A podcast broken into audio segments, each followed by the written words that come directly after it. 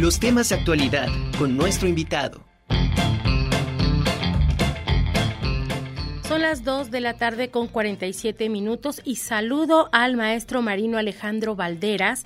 Él es el director del Bufet Jurídico Gratuito Universitario de nuestra máxima casa de estudios y nos va a platicar sobre el remate judicial. Maestro, ¿cómo está usted? Muy buenas tardes.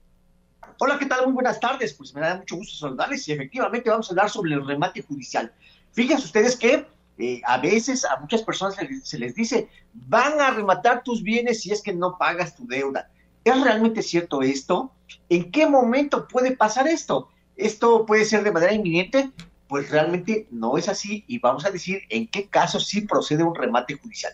Bueno, que primero, ¿qué es un remate judicial? Pues es la venta judicial que hace un órgano jurisdiccional. Entonces, es la venta forzosa de un bien que es propiedad del deudor vencido en juicio. Aquí esto es muy importante. Eh, para que proceda un remate, debes primero haber sido oído y vencido en juicio. No quiere decir que en el momento que te van a requerir el pago, van a rematar tus bienes. A veces se confunde entre embargo y remate. El embargo nada más es, el aseguramiento de, bienes, pero el remate ya es la venta judicial de esos bienes una vez que ya se dictó sentencia, una vez que ya se agotaron todos los recursos y que fue vencido en juicio al demandado, entonces en ese caso, si el demandado no paga, lo que va a pasar es que se proceda al remate judicial de esos bienes que fueron embargados. ¿Cuál es el objeto del remate? Pues con que, eh, que el precio obtenido por la venta de esos bienes o de ese bien eh, se pague al acreedor el cobro de lo exigido en el juicio.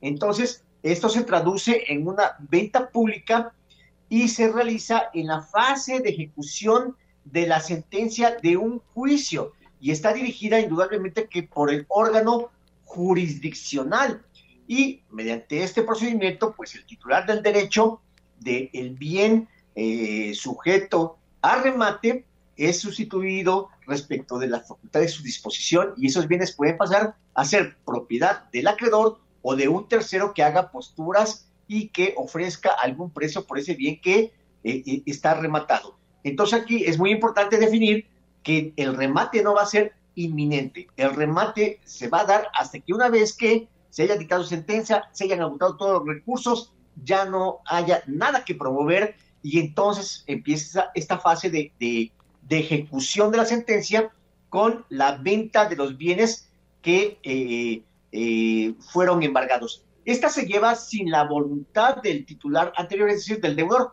Aunque el deudor no quiera, de todos modos, se va a llevar a cabo este remate. Entonces, esto se inicia, eh, dependiendo de la materia, se inicia principalmente con que se cuantifique cuál es el monto de la condena en el juicio. Muchas personas piensan que porque ya se dictó sentencia en un juicio, este ya se terminó y automáticamente le van a pagar. No, indudablemente que no, hay que hacer una liquidación de sentencia, es decir, decir cuál es el monto de, de lo que se adeuda por suerte principal e intereses y una vez que se ha aprobada esta planilla de liquidación, se empieza con el procedimiento de remate. ¿Cómo empieza? Una pregunta, maestro, perdón que lo interrumpa.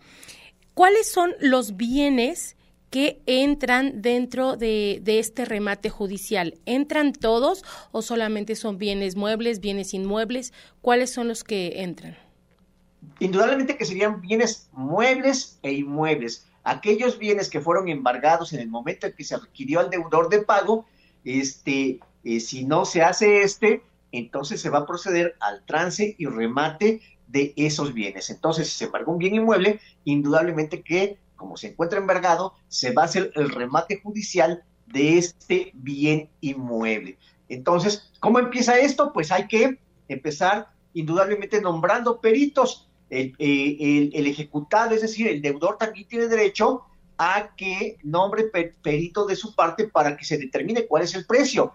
El acreedor también tiene que nombrar un perito para que determinen el precio del bien. Y una, si hay discordancia, indudablemente que el juez va a nombrar un tercero en discordia para que determine cuál es el precio del bien y para que se proceda a su venta. A veces eh, el, abogado del, o el perito del, del acreedor va a poner obviamente que un precio muy bajo, el abogado del deudor o su perito van a establecer un precio muy alto, porque pues, es indudable que eso conviene a cada uno de los intereses, pero al final del día, si hay discrepancia, el juzgador va a determinar a través de un tercero en discordia cuál va a ser el precio de el remate de ese bien inmueble.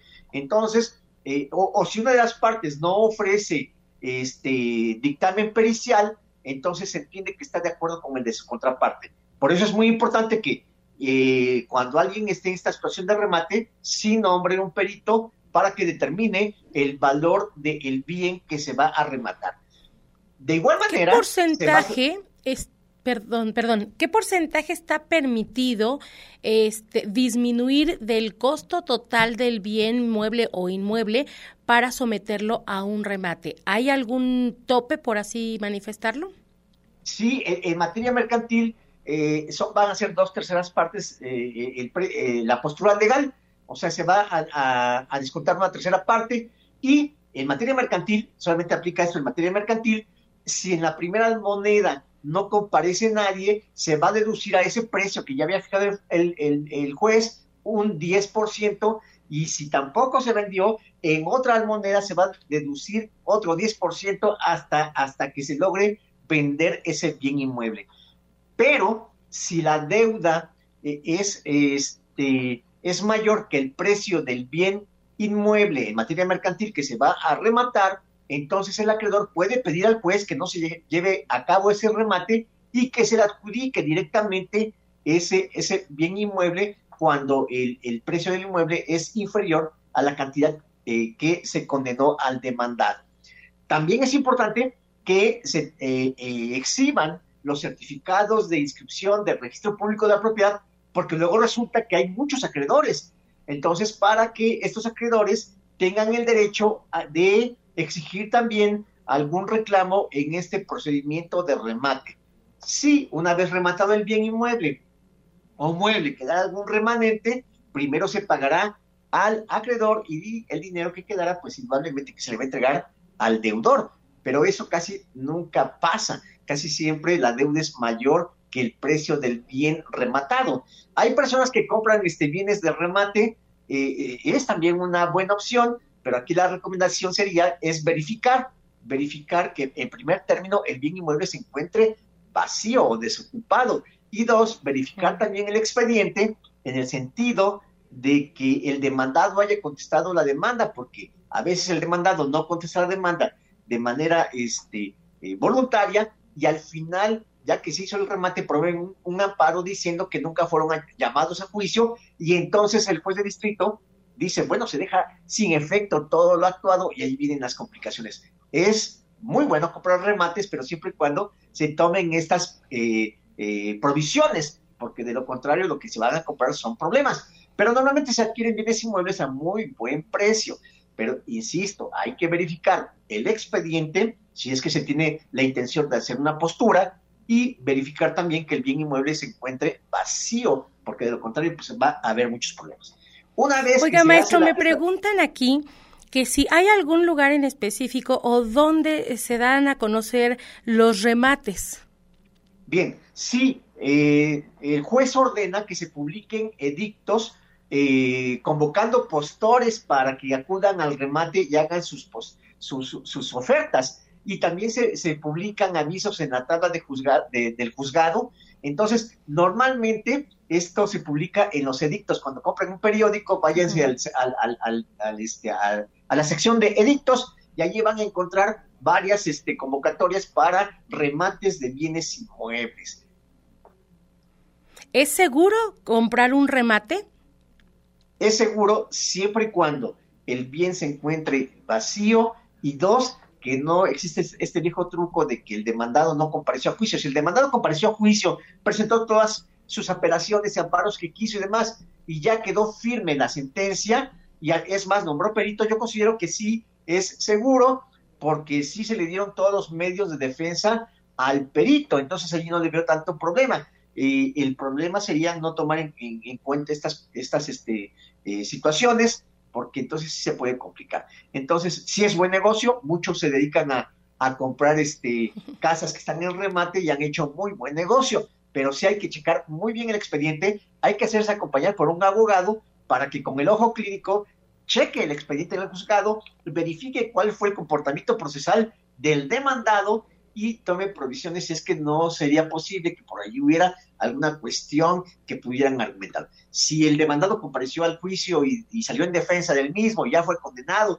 y ya está el remate, sí es recomendable, sí es un buen negocio esto de los remates. Excelente. Pues creo que nos quedó muy claro, maestro. Muchísimas gracias por esta información y nos estaremos poniendo en contacto con usted la próxima semana, si le parece. Eh, no sé si nos quiera compartir sus redes sociales o dónde lo podemos localizar. Claro que sí, podrían escribirme a alejandro.banderas.correo.mx. Pues maestro, muchísimas gracias. Que tenga una excelente tarde. Gracias. Nos vemos el próximo jueves. Hasta pronto. Claro que sí. Bueno, él es el maestro Marino Alejandro Valderas, director del Bufet Jurídico Gratuito Universitario de la UAP y coordinador también general del Centro de Vinculación Profesional de la Facultad de Derecho y Ciencias Sociales también de nuestra máxima casa de estudios.